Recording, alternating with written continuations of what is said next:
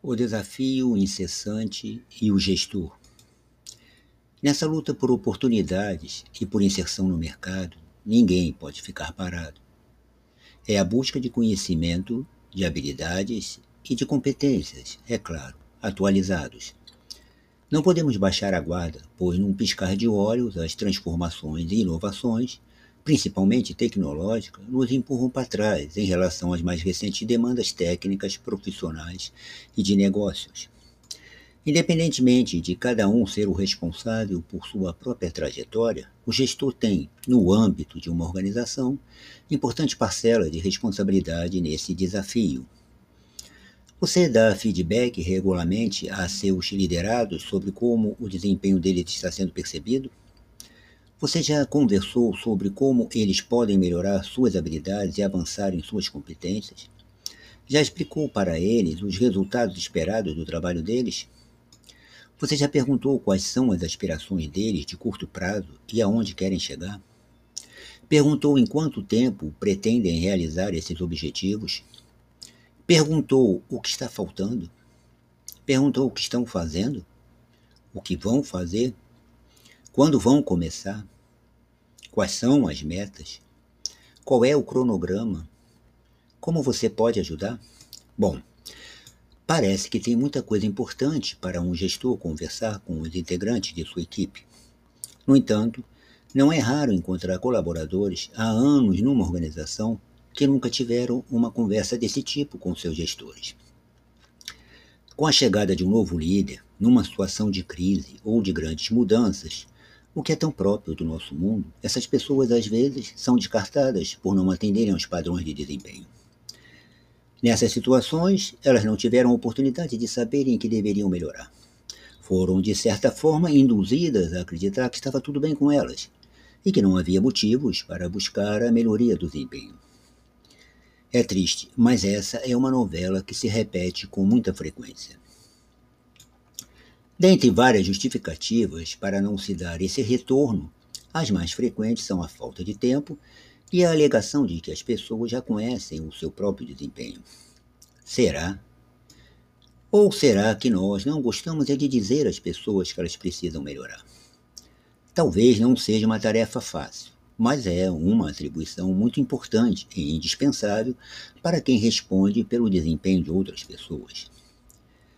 Fale com as pessoas sobre como elas estão se saindo no trabalho, mas seja franco.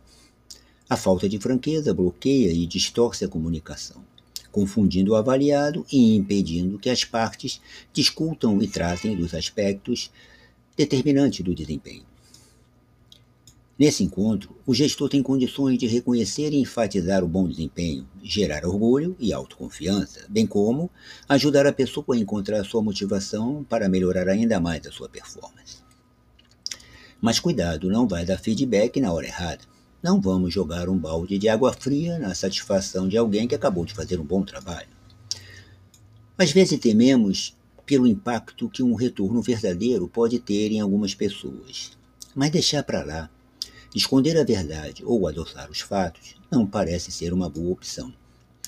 É evidente que não devemos abordar esse assunto de maneira grosseira e descuidada. Precisamos expor nossas observações com ponderação, prudência e respeito.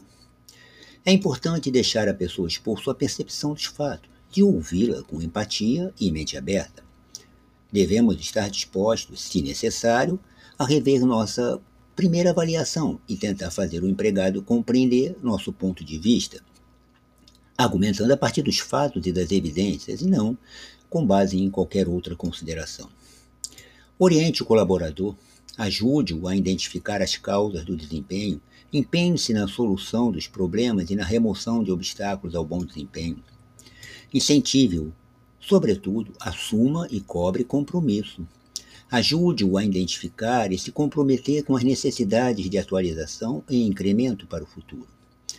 É um equívoco tático achar que essas práticas são partes acessórias do processo de aprendizagem e desenvolvimento. E isso talvez explique por que algumas pessoas e organizações não as utilizam suficientemente.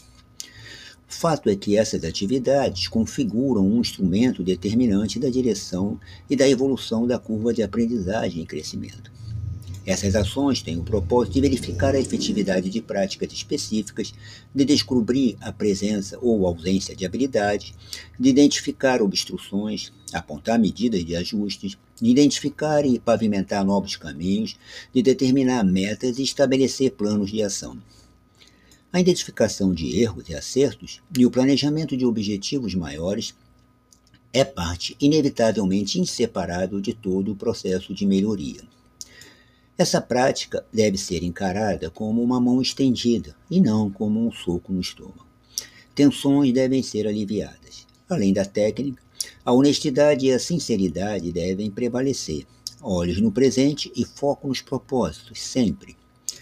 Nesse mundo tão competitivo, inquieto e veloz, em que processos, métodos, tecnologias, culturas e estratégias se renovam continuamente, demandando novos conhecimentos, habilidades e competências, precisamos mais do que nunca de reflexão, acompanhamento, avaliação, feedback e foco no futuro sobre nossos estágios profissionais.